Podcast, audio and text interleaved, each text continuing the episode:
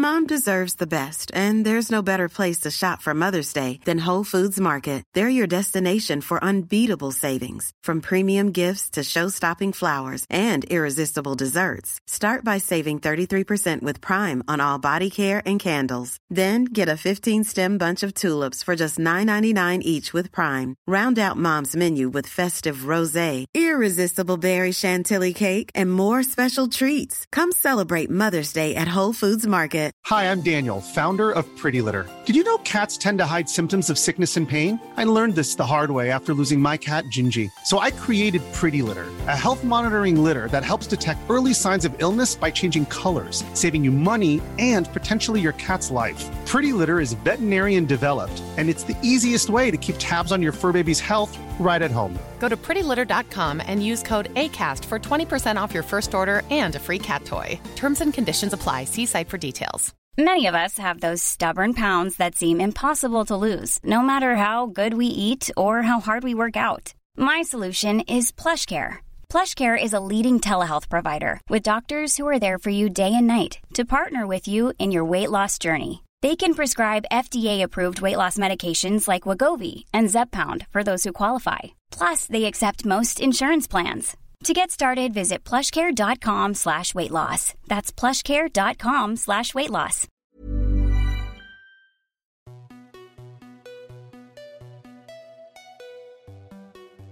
Bonjour à toi qui m'écoutes et bienvenue dans la saison 3 du podcast Parents informés. Moi, c'est Charline, la créatrice de ce podcast, dans lequel je te propose de l'information sur la grossesse, la petite enfance et l'enfance, sous la forme d'une interview avec un ou une intervenante spécialisée d'un thème choisi. Dans la vie, je fais de la gestion de projet. Je ne suis pas une professionnelle de la petite enfance. Ici, je pose toutes les questions que l'on peut se poser en tant que parent dans la vie de tous les jours et je te transmets les réponses des professionnels que j'ai la chance de rencontrer. Et oui, je suis maman de deux filles de 8 et 5 ans et demi et belle maman de deux ados de 11 et 16 ans. Alors des questions, j'en ai eu et j'en ai encore beaucoup. Si tu aimes ce podcast, parle-en autour de toi et abonne-toi sur Patreon. Pour quelques euros par mois, tu soutiendras la création de ce contenu via le site www.patreon.fr slash parents informés. Je te mets le lien dans les notes descriptives de l'épisode. Pour ce cinquantième épisode, je reçois Juliette Cerceau, coach parentale et créatrice du podcast La boîte à outils des parents. Avec elle, nous allons parler des fratries, de l'annonce de la grossesse à la construction des relations entre frères et sœurs. Il sera question de régression, d'amour entre parents et enfants, de disputes, d'amour entre enfants, de jalousie, de respect des individualités se mélangeant à l'apprentissage de la vie en communauté. J'espère que cet épisode vous aidera et vous souhaite une belle écoute. Bonjour Juliette. Bonjour Charline. Et merci d'avoir accepté de participer au podcast. Merci pour ton invitation. Alors, avec toi, on va parler des fratries, vaste sujet. Mais avant, est-ce que tu peux nous présenter qui tu es et quel est ton métier, s'il te plaît? Oui, alors je m'appelle Juliette Cerceau et je suis coach parental et coach de vie. Euh, j'aide les parents à hum, retrouver leur harmonie et leur équilibre dans leur parentalité. Et je suis aussi la créatrice du podcast La boîte à outils des parents. D'accord. Tu peux nous dire un petit peu plus qu'est-ce que tu mets dans ton podcast? Alors, mon podcast, il sort tous les mardis et euh, j'ai créé, entre guillemets, le mode d'emploi des parents que j'aurais aimé euh, trouver quand moi, j'ai, je suis devenue maman. Alors, mode d'emploi, c'est un terme qui est un peu prétentieux. Je ne prétends pas avoir le mode d'emploi avec un grand L. Mais j'essaye de, du coup de, proposer à chaque fois des thèmes, je les analyse, j'essaye de proposer des explications sur le, thème en question. Et, et, puis à la fin de l'épisode, j'essaye de proposer des solutions qui sont applicables immédiatement par les parents pour qu'ils puissent justement tout de suite agir dans leur parentalité. Ok, parfait. Et tu as des enfants? J'ai deux enfants. mon grand, il va bientôt avoir 7 ans j'arrive pas à m'y faire encore tout à fait. Et ma fille a eu 4 ans dernièrement. Ok. Euh, alors, on va commencer sur les fratries, mais avant, avant qu'il y ait une fratrie, il y a le début, c'est-à-dire euh, l'envie d'avoir un enfant et une nouvelle grossesse après un premier enfant. Comment mhm. on annonce à un enfant qui va être euh, grand frère, grande sœur, qu'il va y avoir un nouvel enfant dans la famille? Est-ce qu'il y a un moment privilégié? Est-ce qu'il y a une manière de faire ou est-ce qu'on annonce ça comme on dirait euh, demain tu manges à la cantine? Est-ce que Et puis, est-ce que ça a une importance ou est-ce que finalement, euh, ça joue pas grand-chose sur la suite? Alors, ça, a une grande importance. Et euh, on n'annonce pas comme on dit demain tu manges à la cantine, pas du tout. déjà, je voudrais parler du moment opportun. En fait, je trouve qu'en France, on attend forcément le, le, troisième mois, la fin du troisième mois du premier trimestre pour annoncer la grossesse aux autres parce que c'est là où il y a, enfin, la plupart des risques sont passés, donc on peut l'annoncer, etc. notre aîné, il va forcément se rendre compte de quelque chose avant ces trois mois. Donc, il faut lui annoncer, lui expliquer dès qu'il ressent quelque chose, dès qu'il ressent une différence. Déjà, les parents entre eux vont sûrement en parler, et l'aîné, il va forcément comprendre. On ne peut pas, croire qu'on va parler d'un, futur, d'un nouvel enfant euh, à côté de notre aîné en se disant non, de toute façon, il est trop petit, il va pas, comprendre. Pas du tout. Il comprend certaines choses, mais il comprend pas tout. Et justement, il faut lui expliquer. Euh, donc, il faut lui expliquer à ce moment-là, quand il commence à le comprendre, quand il commence à piger qu'il y a quelque chose qui est en train de changer. Ensuite, comment on lui annonce?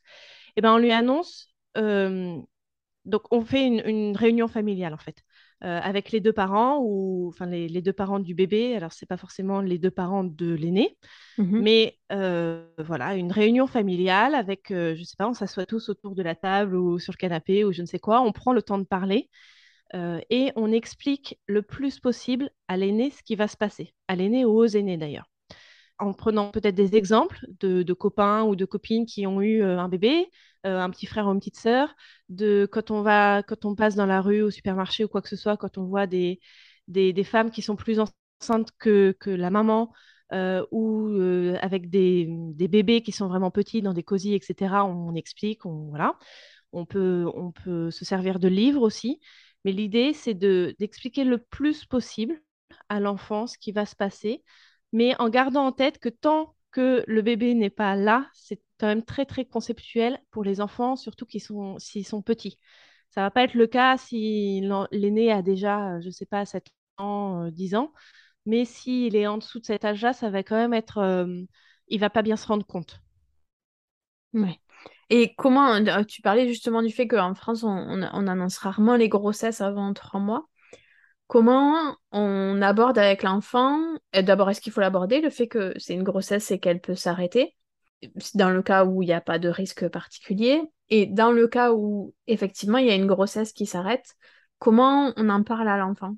Alors, je ne suis pas sûre qu'il faut parler à l'enfant du risque que la grossesse peut s'arrêter. Enfin, tant qu'il n'y a pas de risque avéré ou de fait avéré, je pense qu'il vaut mieux pas trop lui en parler parce que ça va l'inquiéter et ça sert à rien de l'inquiéter alors que potentiellement il n'y a rien. Mhm.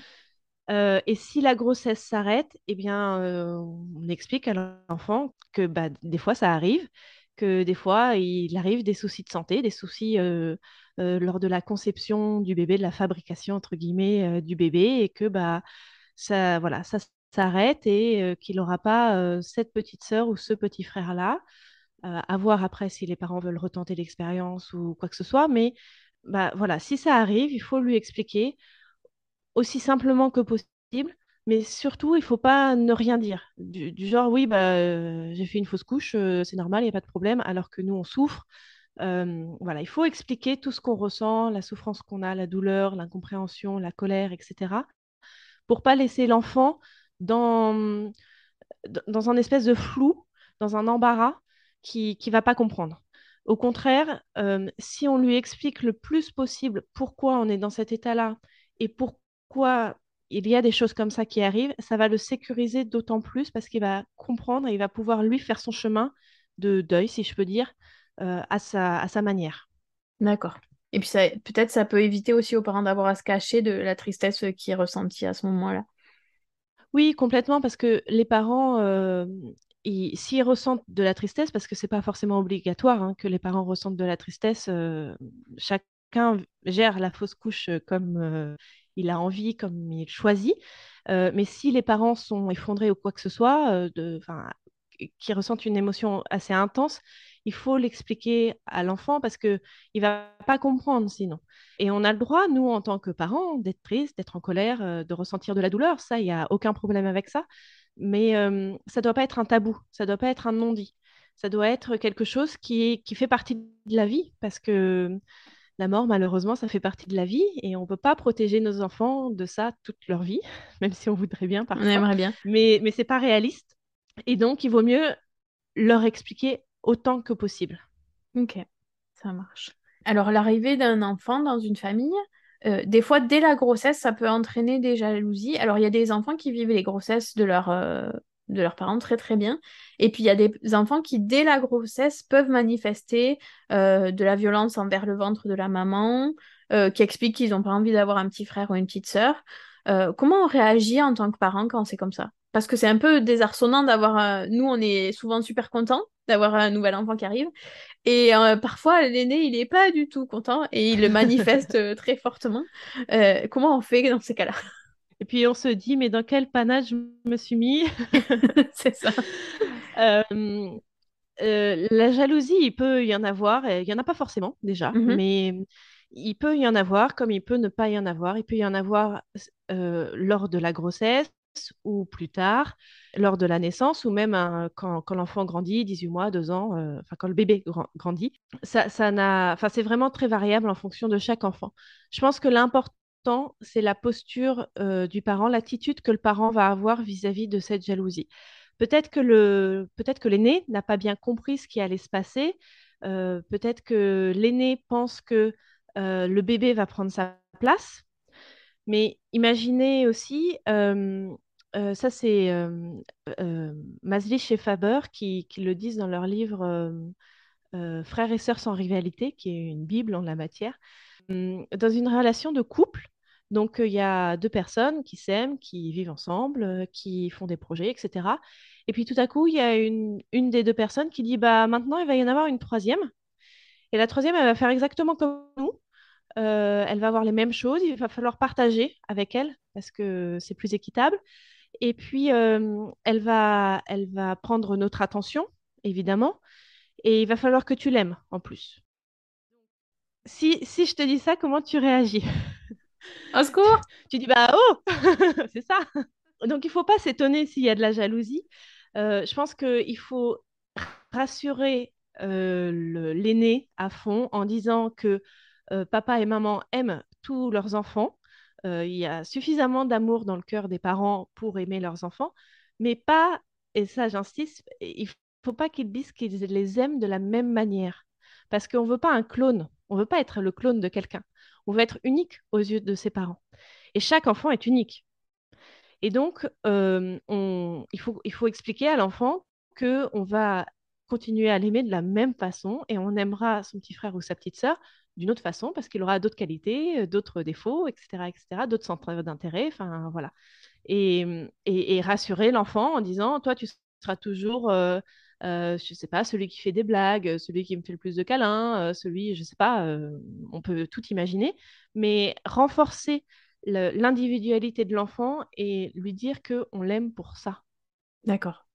Ok, c'est important de quelque part personnaliser euh, les, mots qu'on va utiliser en fonction de, l'enfant qu'on a en face de nous, c'est ça? Pour qu'il se sente, lui, investi dans, ce, dans cet amour-là et qu'il comprenne que ce sera forcément un autre amour et que ça va pas prendre le sien. Exactement. C'est vraiment plutôt je t'aime pour ça. Et comme ça, lui va se sentir aimé pour ce qu'il est et pas aimé parce qu'il est le clone du bébé ou voilà. D'accord. Et inversement, j'imagine pour le l'enfant à naître une fois qu'il arrive. Pour chaque enfant, en fait. Ok. Oui, parce qu'on peut déjà en avoir plusieurs. C'est ça. Et en fait, c'est pas un amour qui se multiplie. Euh, j'aime pas beaucoup cette expression. C'est plutôt un, amour qui se. Un nouvel amour qui se crée, quoi. Exactement ça. Je comprends. Quand on a un nouveau bébé qui arrive, ça arrive que chez les grands, il y ait des régressions qui se passent. Euh, alors, euh, je sais pas pour des plus grands, mais c'est vrai que quand on a des petits, euh, s'ils étaient propres, ça arrive qu'ils soient moins propres. Si, s'ils s'habillaient tout seuls, ben, ils ont plus envie. Il y a des petites régressions comme ça qui apparaissent. c'est dû à quoi? Alors, c'est vrai que ça arrive que quand les aînés sont assez petits. Si l'enfant a déjà plus de 6 ans, ça va pas lui arriver. D'accord. si, donc, si l'enfant est, assez petit, il va régresser parce que le centre d'intérêt de ses parents et de tous les adultes qui sont autour, c'est sur le bébé.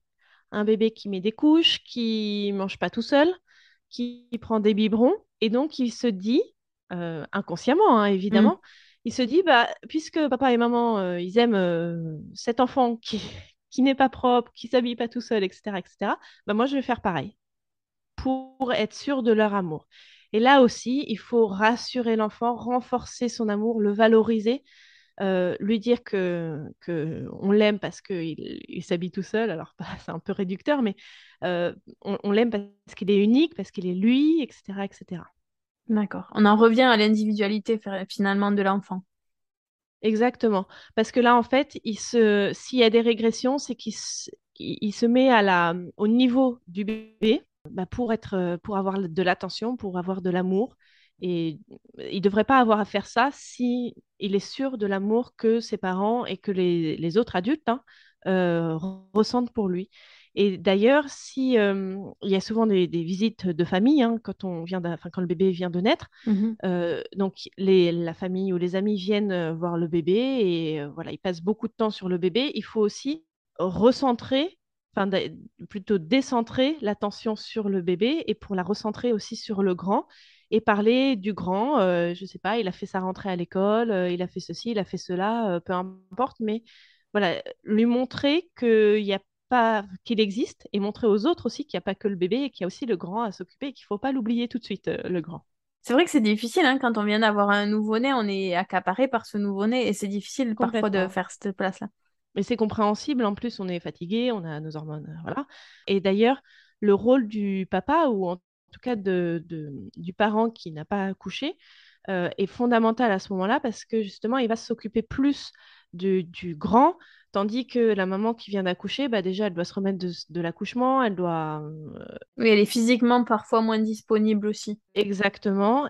Et puis si elle allait le bébé, euh, forcément, elle est plus avec le bébé. Donc, il faut que le, l'autre parent soit plus actif auprès de, du grand. Ok. tout à l'heure, on parlait de la jalousie je trouve ça intéressant. Est-ce que euh, le fait qu'il y ait euh, un chiffre euh, père, un chiffre impair, qu'il y ait des très grandes fratries ou des petites fratries, est-ce que ça joue sur la jalousie? Je suis pas sûre. Je pense qu'il n'y a pas de règle en la matière, hein, de toute façon. Chaque famille est unique, chaque enfant est unique. Donc ça va vraiment dépendre plus de, l'attitude des parents vis-à-vis de, tous les enfants et du bébé. Euh, plutôt que du nombre euh, d'enfants constituant la fratrie. Est-ce que le fait que ce soit fille-fille, euh, garçon-garçon, fille-garçon, c'est pareil? C'est encore une fois, il n'y a pas de règle en la matière. Je suis pas sûre que, ça, que, le sexe des, des, des, frères et sœurs joue dans la balance. C'est pas parce qu'on aura deux garçons qui vont mieux s'entendre qu'une fille et un garçon ou voilà. c'est vraiment chaque enfant est différent, encore une fois, et chaque famille est différente, donc il n'y a pas de règle en la matière.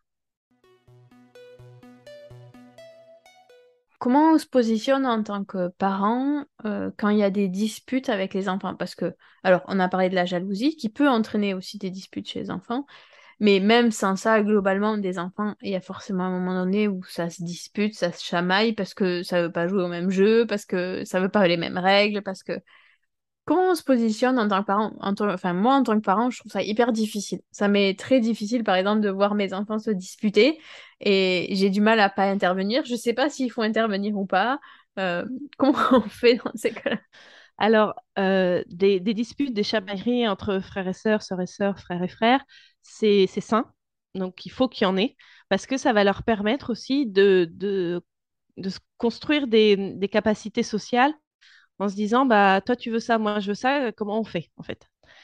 Euh, donc, est-ce qu'on se tape dessus? Est-ce que ça marche? Euh, Est-ce qu'on arrache des mains? Est-ce qu'on jette? Est-ce qu'on lance? Est-ce qu'on voilà. Et ils vont se rendre compte que soit ça marche, soit ça marche pas, ou alors si ça marche, c'est désagréable. Enfin, dans tous les cas, c'est désagréable, etc. Donc, mmh c'est sain et c'est nécessaire, je pense, pour, pour leur bon développement. S'ils n'ont pas de frères et sœurs, euh, ils vont faire ça avec d'autres enfants euh, à l'école ou euh, dans le cercle familial, mais ils, passeront forcément par cette étape-là. Donc, c'est sain qu'il y ait des disputes. Il ne faut pas non plus qu'il y en ait trop, parce que là, ça devient... C'est plus sain, du coup. Mmh et il ne faut pas que ça aille trop loin, que ce soit trop violent. Quand il y a des disputes entre, frères et sœurs ou sœurs et sœurs ou frères et frères, il faut déjà observer de loin ce qui se passe parce que peut-être qu'ils vont, se disputer et puis ils vont réussir à trouver une solution par eux-mêmes. Donc dans ce cas, on n'a pas besoin d'intervenir. Si ça, ça dépasse les limites, euh, je pense que la plus grande limite, c'est euh, la violence. Il peut y avoir des limites en dessous, comme les mots pas très gentils ou des cris, etc. chacun a ses limites. hein. là, il faut intervenir. Il faut intervenir parce que les limites ne sont plus respectées. D'accord. Donc nous, on intervient pour rappeler les limites. Mais quand on intervient, il faut pas trop se focaliser sur le bourreau, mais plus sur la victime. Est-ce que tu peux juste expliquer ce que tu entends par bourreau et par victime? Alors, bourreau, c'est celui qui va taper, par exemple, et la victime, c'est- celui qui va se faire taper. Alors, parfois, c'est mélangé. Hmm. Les deux se tapent et les deux sont bourreaux et sont victimes. Donc, voilà, on essaye déjà de les séparer et on ne se focalise pas trop sur le geste euh, qui ne va pas. Alors, évidemment, on rappelle la limite, on tape pas son frère ou sa sœur, voilà, mais on n'en fait pas des caisses non plus. Parce que si on en fait des caisses, si on, on- on appuie sur le comportement qu'on ne veut pas que l'enfant ait, ça va euh, le mettre en exergue et, ça va montrer à l'enfant qui a fait ce geste-là que c'est comme ça qu'il a notre attention. De façon générale, quand on veut qu'un enfant arrête un comportement, il vaut mieux l'ignorer. D'accord. Parce que, alors même si c'est dur, Hmm. mais il faut l'ignorer parce que sinon on va, on va l'encourager à le faire pour qu'il ait notre attention. Donc là, évidemment, il faut qu'on, quand même, on peut pas complètement l'ignorer, il faut qu'on rappelle la règle qui est euh, importante, euh, on tape pas son frère ou sa sœur. Et ensuite, il faut prendre donc la victime euh, et il faut lui donner toute notre attention pour montrer que en fait, c'est quand euh, l'enfant a, mal ou pleure ou quoi que ce soit qu'il a notre attention. Euh, il faut pas euh, trop intervenir en disant, enfin, en en mettant plein à la tronche de, de l'enfant qui a fait quelque chose de mal. Voilà, moins il y a de mots, mieux c'est. Il faut rester juste et ferme dans son propos, mais c'est pas la peine de crier, de nous de taper, etc., etc. Si nous on tape, forcément les enfants ils vont taper. C'est le rôle des neurones miroirs, donc il vaut mieux éviter ce comportement. Et puis, euh, si par exemple ils se chamaillent sur un jeu, sur des règles qui veulent pas appliquer la même chose ou euh, on veut pas ce jeu, on veut celui-là, etc. Moi, j'arrive en disant, parce que ça arrive aussi à mes enfants, hein, euh, j'arrive en disant, alors, qu'est-ce qu'on fait? Du coup, vous faites quoi? Est-ce que vous jouez avec les règles de l'un, avec les règles de l'autre, avec les règles officielles, avec, voilà, trouver une solution. Essayez de chercher une solution par vous-même. Et en fait, justement, ça, ça va euh, les aider à trouver, à, à réfléchir et à trouver un compromis entre eux ce qui est une compétence extrêmement nécessaire pour la vie de tous les jours et pour leur future vie d'adulte. Mais qui est pas forcément inné. Non, qui n'est pas inné et qui se travaille justement avec son frère ou sa sœur euh, de préférence. D'accord. Et si euh, s'ils n'arrivent pas, eh ben, on prend le jeu. C'est-à-dire que vous n'arrivez pas à vous mettre d'accord, ça c'est source de chamaillerie, et ben j'enlève le jeu et, et vous jouez à autre chose. Ce qui fonctionne aussi, une dernière astuce, c'est de les séparer quand ils arrivent vraiment pas à s'entendre, et ben toi tu vas dans telle pièce, toi tu vas dans telle autre, ça peut être euh, dans la même pièce mais à un endroit différent. Toi tu vas faire un dessin, toi tu vas, je sais pas, faire un puzzle. Les séparer pour qu'ils se calment et puis ensuite pour qu'ils se retrouvent un peu mieux. Donc finalement, on peut les laisser interagir ensemble tant que ça reste dans la limite de ce qui est acceptable dans nos règles familiales.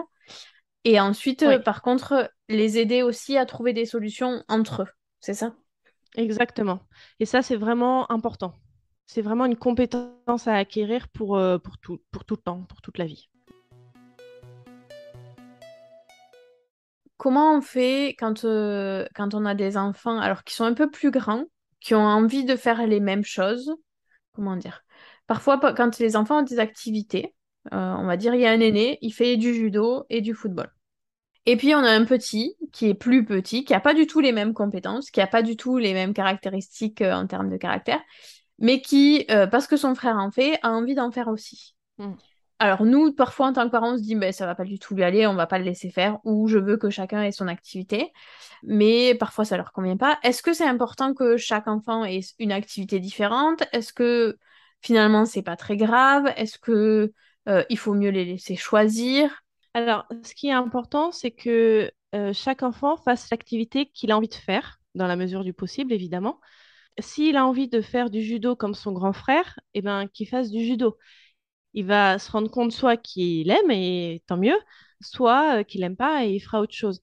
Mais c'est vrai qu'il y a cette... Euh, les, petits, ils ont cet exemple du grand et ils veulent un peu l'imiter, faire comme lui, parce que bah, le grand, il fait plein de choses qu'eux, ils font pas forcément, puisqu'ils n'ont pas les mêmes aptitudes, les mêmes capacités, les mêmes compétences. Mais ils veulent, ils veulent quand même ressembler le plus possible à ce, grand qu'ils admirent. Donc, laissons-leur le faire leur propre, laissons-les faire leurs propres expériences, pas forcément les, les guider vers une activité parce que c'est la même que le grand ou la grande d'ailleurs, ou faire une autre activité parce que justement on veut pas qu'ils fassent la même. Il faut, je pense, laisser le choix aux enfants parce que dans un cas comme dans l'autre, s'ils font pas ce qu'ils veulent, il peut y avoir une, une, jalousie qui se met en place, une rancœur envers le grand, etc. Donc, il faut vraiment écouter les besoins de chaque enfant et y répondre. D'accord. Euh, ça me fait penser, quand euh, tu parles de ça, ça me fait penser à autre chose, euh, de, sur la différence entre les grands et les petits. Parfois, on laisse faire des choses aux plus grands parce qu'ils sont plus grands, on les laisse se coucher un peu plus tard, on les laisse faire une activité, etc. qui peut créer de la jalousie envers les enfants, mm. envers les plus petits. Comment on gère ça? Est-ce que c'est important de donner la même chose exactement à chaque enfant?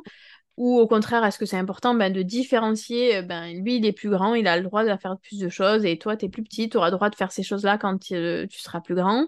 Ce qui est important, c'est d'assouvir les besoins de chaque enfant. C'est-à-dire que si on dit à un enfant, toi, tu feras ça quand tu seras plus grand, Là, l'enfant va, va ressentir de l'injustice, de la rancœur, de la jalousie envers son, son grand frère ou sa grande sœur. Et c'est pas du tout ce qu'on cherche. Ce, ce, qui vaut mieux, c'est euh, assouvir, enfin comprendre le besoin de chaque enfant et l'assouvir. C'est-à-dire que si le grand, on, va, on le laisse euh, se coucher plus tard, par exemple, euh, si le petit veut absolument se coucher plus tard, on discute avec lui, on essaye de comprendre pourquoi, on essaye de lui expliquer que nous, on voudrait qu'il aille se coucher tout de suite parce qu'il va être fatigué, etc. etc. Donc, c'est plutôt sous forme d'un dialogue et encore On trouve un compromis avec son enfant. Alors, il y a des parents à qui ça fait grincer des dents euh, de, trouver de devoir trouver un compromis avec son enfant parce que euh, y a certains parents qui disent j'ai décidé et puis c'est comme ça, c'est pas autrement. Je suis pas sûre que ce soit vraiment très fluide comme, euh, comme façon de faire et très constructif il vaut mieux réussir, dialoguer et expliquer à l'enfant ce qu'on attend de lui et, ce que, et essayer de comprendre vraiment ce que lui veut. Si lui, il veut vraiment se coucher plus tard comme son grand frère, bon, bah, à nous de réfléchir et de savoir si oui, on accepte ou sinon on n'accepte pas. Et aussi de réfléchir de, de, de avant d'autoriser le grand frère ou la grande sœur à se coucher plus tard, de s'interroger un peu sur les conséquences que ça va avoir sur le petit. Euh, parce que justement, plus on anticipe, plus, enfin, moins il y a de problèmes. Mmh Donc, euh, il vaut mieux réfléchir à ça, en discuter et, voilà, faire du cas par cas en fonction des enfants. Et en général aussi, euh, ce que je remarque beaucoup chez, chez, moi, chez, quand moi j'ai été, quand moi j'étais enfant, avec mes enfants et chez mes clients et mes clientes que j'accompagne individuellement, c'est que avec le premier, on fait on est assez, strict, assez, euh, enfin, on fait plein de choses qu'on va pas forcément reproduire avec le deuxième parce que bon, c'est bon, quoi, ça va, c'est, c'est, on est plus cool, on est plus détendu, on a plus d'expérience. Et, euh, et, du coup, le grand peut ressentir un peu de, de jalousie euh, et d'injustice par rapport au petit parce que c'est pas forcément que dans un sens. Mmh. Et, et, du coup, ne pas comprendre pourquoi, ah ouais, moi, j'ai jamais eu le droit de faire ça, etc. Euh, oui, mais les choses sont différentes. On n'est pas le même parent pour le premier que pour le deuxième que pour le troisième. Ce que j'allais te dire, il y a aussi le risque effectivement qu'à un moment donné, on dise ben le petit, ok, il va faire comme le grand parce que c'est plus facile comme ça et qu'il y ait de la jalousie qui se crée en sens inverse du grand, qui se disent ben oui. en fait euh, c'est pas juste, euh, il a le droit de faire tout ce que moi j'ai le droit de faire, alors que alors que moi il a fallu que j'attende euh, pour pouvoir faire ça et qu'on m'a expliqué que je le ferais quand je serai plus grand et maintenant je suis plus grand j'ai le droit, ok mais lui en fait il a le droit et ça peut aussi créer de la jalousie en sens inverse, c'est difficile de trouver la balance entre tout le monde je. Hein. Et, je pense qu'il n'y a pas de solution euh, universelle et de solution miracle. C'est vraiment euh, chaque famille, chaque parent, chaque enfant, à un instant T, qui va trouver une solution qui va s'appliquer à cette famille-là. Euh, mais et qui s'appliquera pas forcément deux semaines après. Hein. Tout à fait. C'est ça la difficulté, mais aussi la, le pétillant de la parentalité. Et oui, il n'y a pas de règle universelle. Même On dans parlait une même justement famille, des tout ne différences entre pas les toujours, enfants. euh, euh, on a des enfants qui ont parfois des caractères complètement différents, même quand c'est les mêmes parents et même quand ils sont élevés dans la même maison, euh, avec les mêmes règles, etc. Euh, et parfois, il y a des enfants qui sont plus faciles que d'autres, entre guillemets. Est-ce que c'est normal de ressentir en tant que parent euh, une préférence pour l'un ou l'autre de des enfants? Et surtout, comment on fait au quotidien pour euh, vivre avec ça sans générer de jalousie particulière chez les enfants? Alors, moi, mes enfants, par exemple, c'est les deux opposés. Et euh, comme j'ai dit, euh, moi, je les aime pas de la même manière. Je les aime pas exactement de la même façon parce que bah, ils sont tous les deux uniques à leur manière. Et je vais peut-être avoir plus d'affinité avec ma fille sur tel sujet, plus d'affinité avec mon fils sur tel sujet. Je pense que quand on a une préférence pour l'un ou pour l'autre, ça ne veut pas dire qu'on aime plus celui pour lequel on a une préférence. Parce que ça voudrait dire que l'autre, il est complètement délaissé, euh, on va pas s'en occuper, on va pas euh, faire les, même les soins, etc., etc. Euh, je pense qu'il faut, faut vraiment valoriser chacun pour ce qu'il est. Et puis se dire, bah oui, on, on- a le droit de se dire avec, euh, avec tel enfant, c'est plus facile qu'avec l'autre. Avec l'autre, euh, pour euh, le moindre truc, ça va être hyper compliqué. Mais je pense que c'est pas toujours le même enfant qui a toutes les tares, en fait. Je trouve, je pense que c'est vraiment différent selon les sujets. Moi, je vous donne un exemple. Mon fils, il est un peu plus colérique que ma fille. Euh, donc, euh, je sais que quand il est fatigué, ça va être très difficile et il va falloir euh, l'aider à gérer sa, sa colère, sa frustration, sa fatigue. Ma fille, c'est jamais le cas. Et par contre, ma fille, elle prend pas ses médicaments, par exemple. Et elle ne veut pas prendre ses médicaments. Et c'est un vrai calvaire pour qu'elle prenne ses médicaments. Or, elle doit en prendre de temps en temps, ne serait-ce que du Doliprane. Quand elle a une otite qui me réveille en plein milieu de la nuit, comme c'est arrivé la nuit dernière et celle d'avant. Euh, et, et- voilà, c'est une plaie pour elle, alors que si mon fils, euh, mon fils limite, il prend sa température en espérant avoir de la fièvre pour avoir du Doliprane, quoi. Donc, euh, donc c'est vraiment, je pense que c'est vraiment euh, différent selon les moments. Et il n'y a pas de, de mal à avoir une préférence pour l'un ou pour l'autre, parce qu'on a, on n'a pas des affinités avec tout le monde de la même façon, de toute façon, même à l'extérieur, en fait. Donc voilà, il y a forcément des enfants qui vont plus nous ressembler, plus ressembler à leur père, ou voilà. Voilà, il faut les valoriser de la même façon pour ce, pour ce qu'on aime chez eux. Évidemment, on va pas leur mentir en lui disant Ah, J'adore que tu prends pas tes médicaments.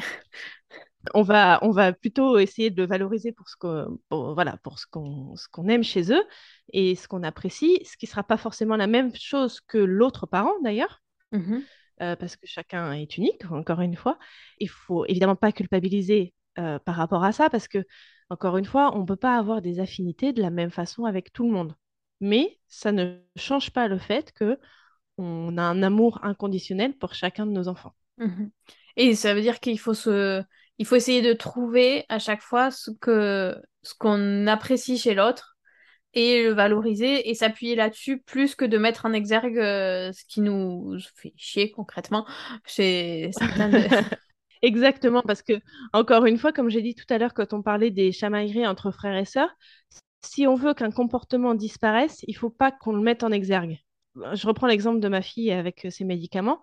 Si, si je veux qu'elle qu'elle prenne bien ses médicaments, je vais pas en parler, du fait qu'elle les prenne mal. Je vais pas dire à la terre entière, ah, elle prend pas bien ses médicaments, à ceci, à cela, euh, ses médicaments, elle veut pas les prendre, et je je suis pas en boucle là-dessus. C'est juste que euh, bah, j'en parle pas, et que quand fi- finalement elle réussit à prendre euh, ses médicaments ou la moitié de la dose qu'il faudrait qu'elle prenne, eh ben, je la félicite, je la valorise, je lui dis, bah, tu vas te sentir mieux, etc., etc. J'essaye de lui montrer euh, l'intérêt qu'elle a, et, et c'est tout. Et je raconte pas après euh, à, je sais pas, à la terre entière qu'elle n'a pas voulu prendre son médicament. Sauf peut-être au médecin si, si ça a un intérêt, mais, euh, mais c'est tout. Oui, ne pas en faire un sujet en fait. Oui, c'est ça, exactement. Ok. Et est-ce que on parlait euh, des différences et des, et des préférences, parfois on peut avoir des enfants qui s'apprécient pas spécialement et qui s'entendent pas spécialement et qui n'ont pas envie d'être ensemble, ou en tout cas un des deux enfants qui n'a pas envie de ça? Comment on fait en tant que parent pour gérer ça quand on a des enfants qui ont pas, ou en tout cas quand on a un des enfants qui n'a pas envie de jouer avec les autres et qui euh, les apprécie pas particulièrement? bah, déjà, on l'accepte parce que, comme je viens de le dire, on ne peut pas apprécier tout le monde, on ne peut pas avoir des affinités avec tout le monde, y compris avec ses frères et sœurs. Et, euh, forcer le fait de devoir euh, aimer son frère ou sa sœur, ça va être complètement contre-productif. C'est-à-dire qu'on va, qu'on va mettre en exergue ça et tu dois aimer. Non, il n'y a jamais personne qui devrait aimer ou d'ailleurs ressentir une émotion, quelle qu'elle soit. Donc, il faut l'accepter Mmh et le l'accompagner, en fait, cet enfant-là. Euh, et par contre, ce qui, ce qui peut être problématique, c'est que si les autres enfants veulent jouer avec cet enfant qui veut pas, l'enfant qui veut pas peut avoir un comportement inapproprié vis-à-vis de ses frères et sœurs. Et là, on revient dans euh, les chamailleries, imposer les limites, euh, expliquer que le comportement ou les actions sont inadmissibles. voilà, ça, ça change pas par contre. Donc il y a des règles de base qui sont la vie en communauté dans la famille, concrètement. Mais mm. par contre, on ne peut pas aller au-delà si eux, ils n'en ont pas envie. Même si c'est dur en tant que parent. oui, oui, oui, carrément. Mm. Ok. J'ai une dernière question par rapport aux jumeaux, jumelles. Est-ce que le fait que ce soit des jumeaux et jumelles, ça change beaucoup de choses dans les relations de fratrie Alors, tu parles de, fratrie entre les jumeaux ou avec euh, d'autres enfants de... Les deux. Euh, je pense que les jumeaux et jumelles, euh, ils vont, ils sont forcément très proches parce qu'ils ont les mêmes étapes de développement à peu près au même moment. Donc ça, ça forcément, ça, les, ça, ça renforce leur, euh, leur lien. Par contre, il faut faire attention à les individualiser encore plus, c'est-à-dire à les appeler par leur prénom et pas tout le temps les jumeaux ou les jumelles, à pas les habiller de la même façon et à leur dire, euh, parce que les, jumeaux et les jumelles, ils n'ont pas forcément le même caractère, les mêmes centres d'intérêt, etc. Et à leur dire, euh, voilà, toi, j'aime ça chez toi et j'aime ça chez toi. Euh, de façon à ce qu'ils arrivent à, se séparer, entre guillemets, parce que sinon, ils vont avoir une personnalité qui va être commune entre eux mmh et ils vont pas réussir à créer leur propre personnalité. Donc ça, c'est vraiment important. Et par rapport aux autres frères et sœurs, donc plus grands ou plus petits, je suis pas sûre que ça change grand-chose, sauf que euh, les, jumeaux et les jumelles peuvent se liguer contre les autres. Donc s'il y en a un autre tout seul, par exemple, ça peut être difficile pour celui qui est tout seul si les jumeaux ou les jumelles se liguent tous les deux contre l'autre. Mais ceci est valable aussi bien euh, avec des jumeaux et des jumelles qu'avec euh, d'autres enfants qui ne sont pas jumeaux et jumelles. Mmh tout va euh, se jouer là sur l'attitude des parents par rapport à, par rapport à ça, en fait, euh, intervenir, comment, rappeler les limites, etc. etc. D'accord, ok. Bah, écoute, je crois que j'ai fait le tour de mes questions. Est-ce que tu as quelque chose à rajouter? Je pense que si vous voulez aller plus loin, vous pouvez euh, lire le, livre Frères et sœurs sans rivalité de Faber et Maslich, qui sont des expertes en la matière. Euh, parce que vraiment, il y a une mine d'informations et de, méthodes, d'ailleurs, que j'applique dans les accompagnements que je propose. Enfin, c'est vraiment aller plus loin pour avoir euh, un, peu plus de clés que ce que je viens de dire ici euh, brièvement à appliquer dans votre famille. Pour l'avoir lu, moi, je l'ai trouvé exceptionnel. Ok, bah écoute, merci beaucoup. Bah, merci à toi, Charlie. Cet épisode touche à sa fin. J'espère que vous y avez trouvé quelques pistes à tester avec vos enfants n'hésitez pas à venir me les raconter en m'écrivant à parentinformés@gmail.com. Vous pouvez retrouver le podcast de Juliette, la boîte à outils des parents, sur toutes les plateformes d'écoute. Et pour retrouver les accompagnements qu'elle propose, rendez-vous sur le site www.baodesparents.com. Si tu as écouté jusque-là, j'ai un dernier service à te demander. Peux-tu partager cet épisode à tes amis, ta famille, ou en parler à ta sage-femme, ton médecin généraliste, ton pédiatre ou tout autre professionnel qui vous accompagne En effet, chaque partage permet de faire découvrir un peu plus ce podcast et c'est vraiment très précieux. Merci pour ton écoute et à bientôt pour un nouvel épisode.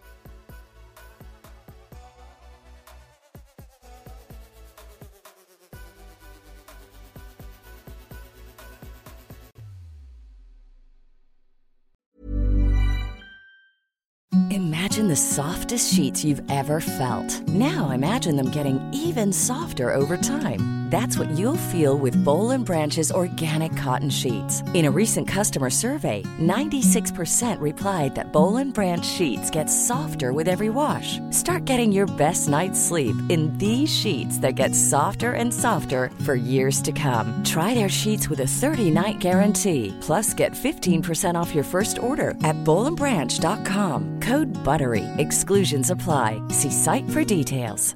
Hi, I'm Daniel, founder of Pretty Litter. Did you know cats tend to hide symptoms of sickness and pain? I learned this the hard way after losing my cat, Gingy. So I created Pretty Litter, a health monitoring litter that helps detect early signs of illness by changing colors, saving you money and potentially your cat's life. Pretty Litter is veterinarian developed, and it's the easiest way to keep tabs on your fur baby's health right at home. Go to prettylitter.com and use code ACAST for 20% off your first order and a free cat toy. Terms and conditions apply. See site for details. Planning for your next trip?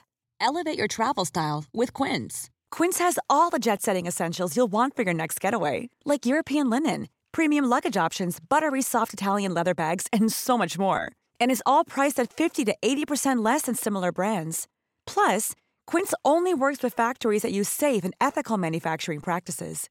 Pack your bags with high-quality essentials you'll be wearing for vacations to come with Quince. Go to quince.com/pack for free shipping and 365-day returns.